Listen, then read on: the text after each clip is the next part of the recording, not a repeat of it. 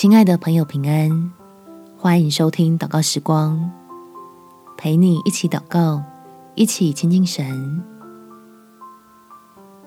退一步，好让神介入。在诗篇第三十七篇第一到第二节，不要为作恶的心怀不平，也不要向那行不义的生出嫉妒。因为他们如草快被割下，又如青菜快要枯干。准备要跟人杠上的时候，有智慧的为神退让一步，除了可以享受平安带来的许多好处，这样放心的交给天父处理，一直都是能让你我蒙福的态度。我们起来祷告。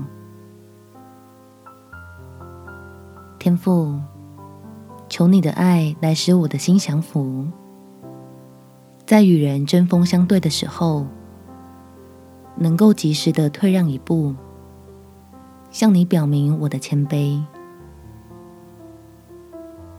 因为我既然相信你是掌权的神，是深渊的主，我就不必急着在气头上替自己出头。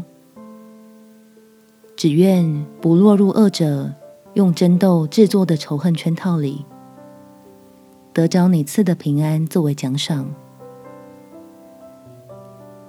可以专注在蒙福的事上努力，省下更多的时间去得益处，在基督的恩典里过得欢喜快乐，领受比被人夺去的加倍的丰富。